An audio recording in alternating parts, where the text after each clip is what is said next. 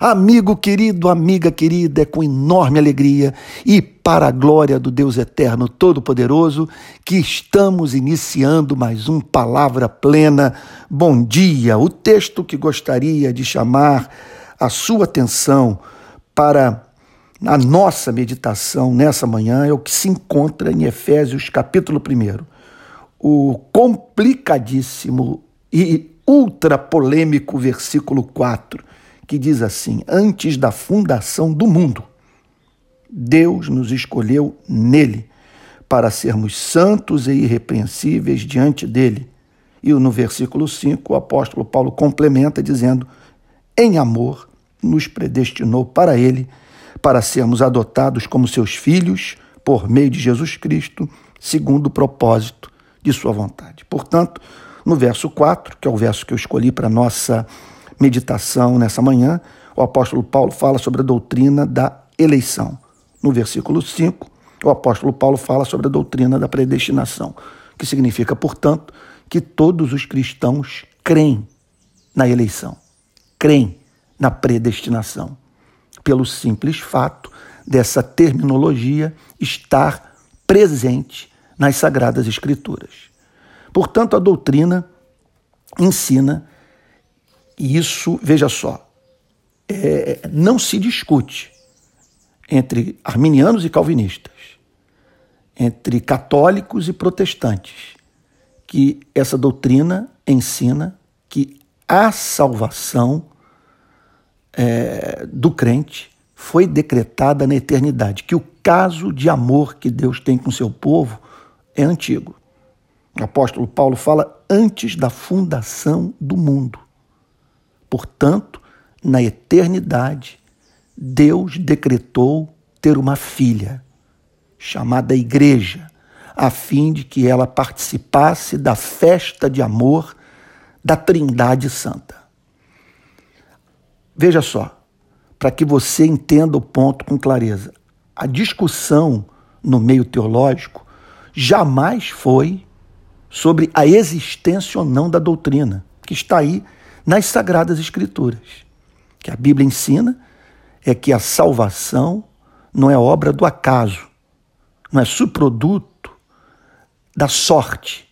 O cristianismo não usa essa terminologia pagã.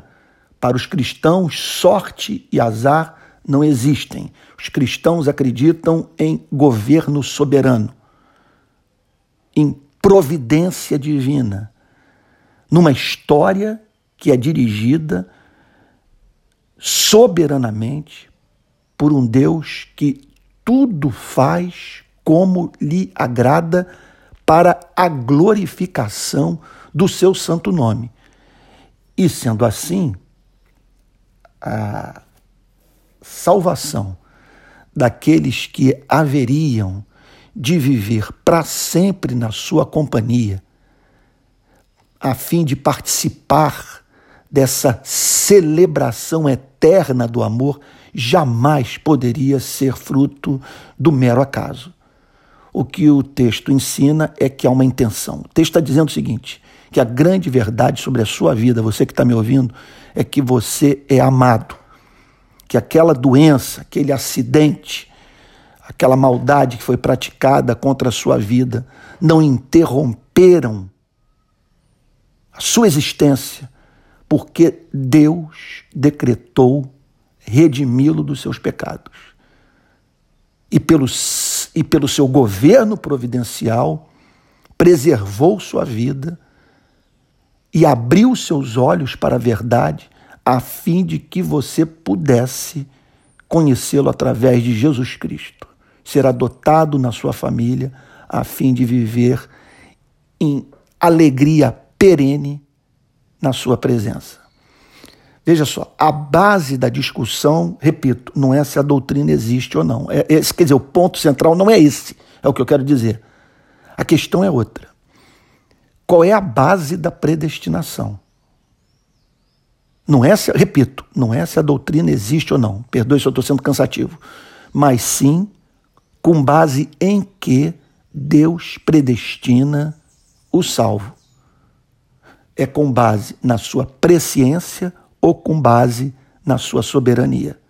Portanto, um lado da corrente diz que Deus é, separou homens e mulheres para fazerem parte do seu povo mediante sua presciência. Ele, portanto, por ser presciente, sabe de antemão quem haverá de se salvar ou não. Quem, mediante a ação do seu espírito, haverá de ceder à operação da graça de Deus a fim de ser salvo ou não.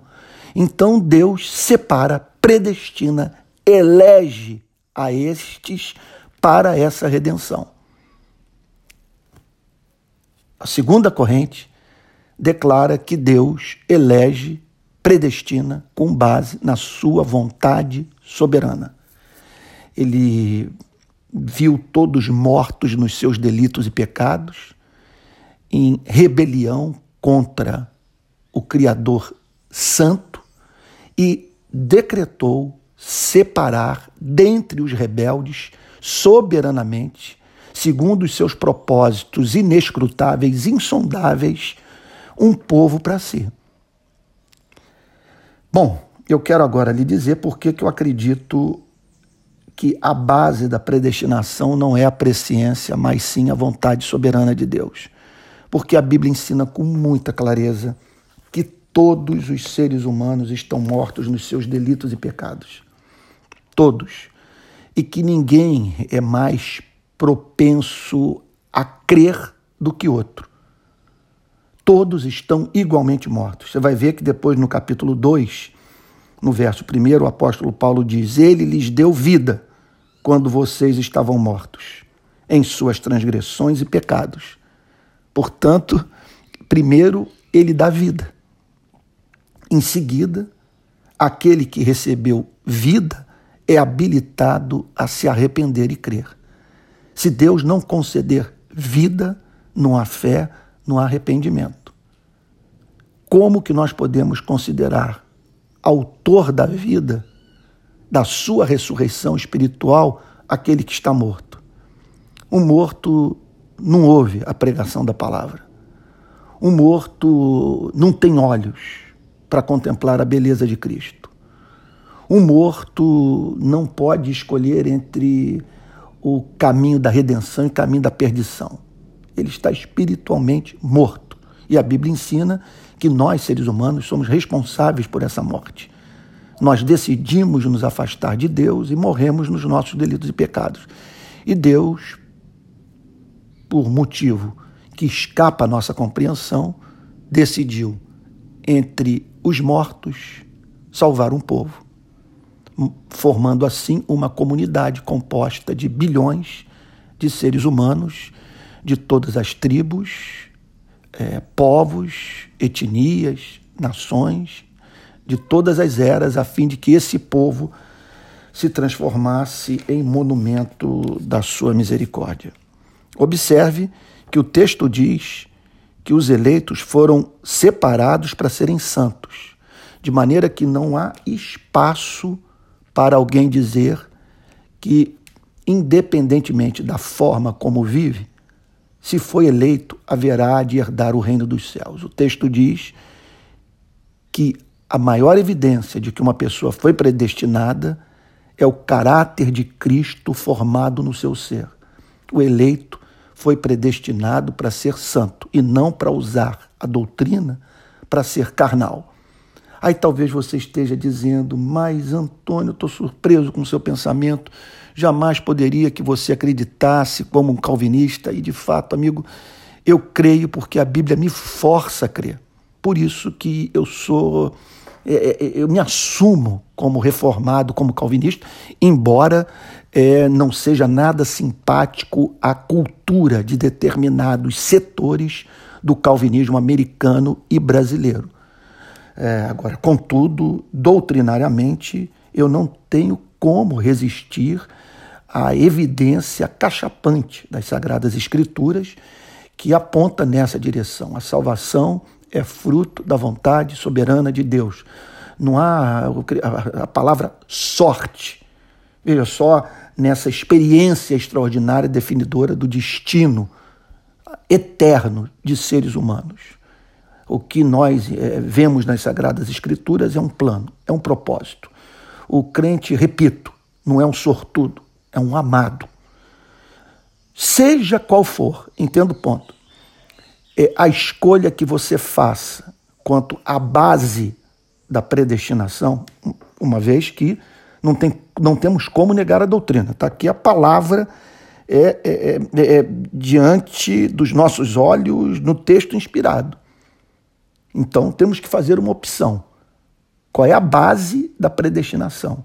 Presciência ou vontade soberana de Deus? Seja qual for, seja qual for a escolha que você faça, terá problemas. Só que me parece que uma escolha é muito mais problemática do que a outra. Se você escolhe a presciência, veja só, você vai ter que encarar o seguinte problema. Porque Deus, sabendo de antemão que Joaquim não haveria de se converter jamais, é, decidiu criar Joaquim. Sabe? Quer dizer que, se é com base na presciência, foi por mero acaso que a obra sacrificial de Cristo é, teve proveito para a vida dos redimidos. Porque Cristo, veja só, poderia ter morrido por uma, uma humanidade que rejeitaria por completo a graça de Deus oferecida em Jesus. Dá para você imaginar Deus querendo salvar uma pessoa é, soberanamente e não poder? Mostre-me uma passagem sequer das Sagradas Escrituras que revele Deus decretando a salvação de uma pessoa sem poder, contudo, levá-la a cabo. Olha para a história de Israel. Por que, que Deus não escolheu chineses? Por que não escolheu é, os índios das, das Américas, ou os aborígenes da Austrália? Por que escolheu o povo hebreu? Porque dentre o, o povo hebreu, apenas alguns foram levados à mais profunda compreensão da verdade. Olhe para o apóstolo Paulo dizendo: Quando, porém, ao que me separou antes de eu nascer, aprove revelar seu filho em mim. Portanto, é, é, quando nós pensamos na doutrina, na perspectiva da soberania, é, que também é problemática, porque fica essa dúvida, é, fica essa pergunta: por que Deus, tendo, é, é, Deus podendo salvar soberanamente a todos, somente salvou alguns? Ninguém está em condição de responder a essa pergunta. Como também ninguém pode responder uma outra questão, que a Bíblia revela a intenção de Deus de salvar a todos mas ao mesmo tempo a Bíblia declara que Deus soberanamente só salva alguns. A Bíblia ensina ambas as verdades e não me peça para explicar a doutrina. Se nós formos então, por exemplo, para é, é, a primeira carta do apóstolo Paulo a Timóteo, 1 Timóteo, num texto no qual o apóstolo Paulo fala sobre oração, nós nos depararemos com essa com essa aparente contradição, com essa antinomia. A Bíblia está cheia, repleta de verdades aparentemente contraditórias que estão para além da razão, embora é, não, não exijam de nós um suicídio intelectual para nelas crer, porque não são inerentemente contraditórias. O apóstolo Paulo declara assim em 1 Timóteo, capítulo 2, verso 3: Isto é bom e aceitável diante de Deus, nosso Salvador, que deseja que todos sejam salvos e cheguem ao pleno conhecimento da verdade. Está na Bíblia. A Bíblia ensina isso. Só que a Bíblia declara que não depende de quem quer, nem de quem corre, mas de Deus usar a sua misericórdia. Essa doutrina é encontrada nos lábios do próprio Cristo, numa passagem extraordinária, por exemplo, como essa aqui de João capítulo 17 depois de dizer essas coisas, Jesus levantou os olhos ao céu e disse: Pai, é chegada a hora, glorifica teu filho, para que o filho glorifique a ti. Assim como lhe deste autoridade sobre toda a humanidade, a fim de que ele conceda a vida eterna a todos os que lhe deste. E a vida eterna é esta: que conheçam a Ti, o único Deus verdadeiro, e a Jesus Cristo, a quem enviaste. Eu te glorifiquei na terra, realizando a obra que me deste para fazer. E agora, ó Pai, glorifica-me contigo mesmo, com a glória que eu tive junto de ti antes que houvesse mundo. Olha, olha o verso 6. Manifestei o teu nome àqueles que me deste do mundo. Eram teus, tu os deste a mim. Eles têm guardado a tua palavra. Agora eles reconhecem que todas as coisas que me tens dado provêm de ti. Portanto, a Bíblia ensina com muita clareza essa doutrina. Também nós a encontramos na boca é, do Senhor Jesus, numa outra passagem é, que, que, que, que nos ajuda a entender o porquê de Calvino ter declarado que essa escolha é com base na vontade é, soberana de Deus. Veja, por exemplo, esse texto aqui, olha só.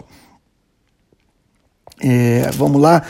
É, Olha só, João capítulo 6, versículo 38. Porque eu desci do céu não para fazer a minha própria vontade, mas a vontade daquele que me enviou. E a vontade de quem me enviou é esta: que eu não perca nenhum de todos os que ele me deu.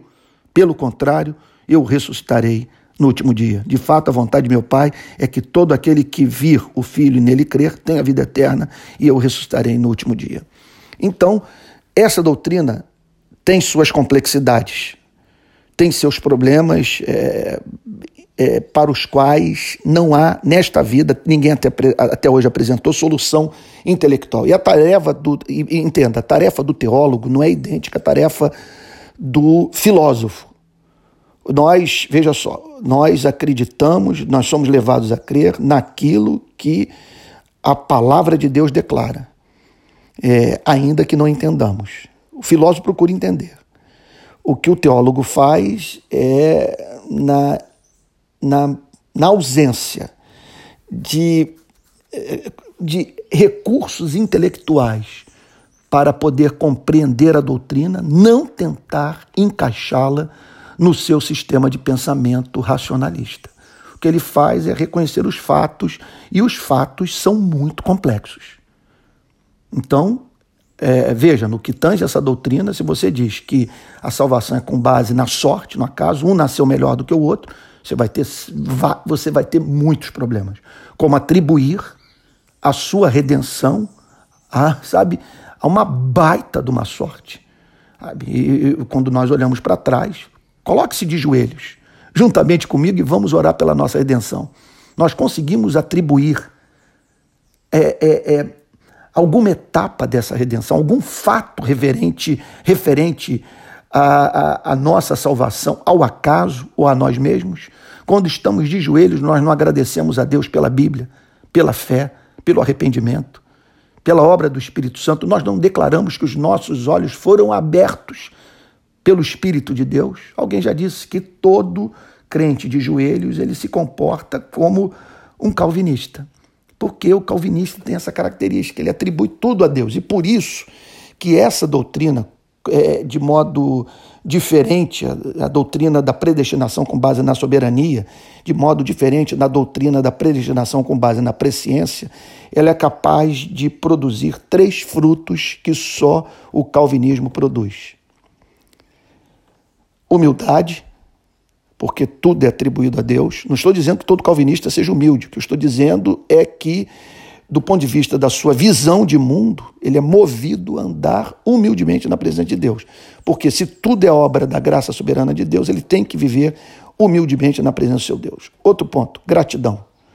Não há doutrina que produza mais gratidão do que essa, porque a nossa salvação é atribuída a um amor antigo, soberano, ardente e, por fim, nenhuma doutrina causa mais segurança do que essa, porque ela nos faz crer que aquele que começou, Filipenses 1,6, aquela a boa obra em nós, haverá de completá-la até o dia de Cristo Jesus, de maneira que ninguém poderá me arrebatar dos braços daquele que me predestinou em amor para esta redenção.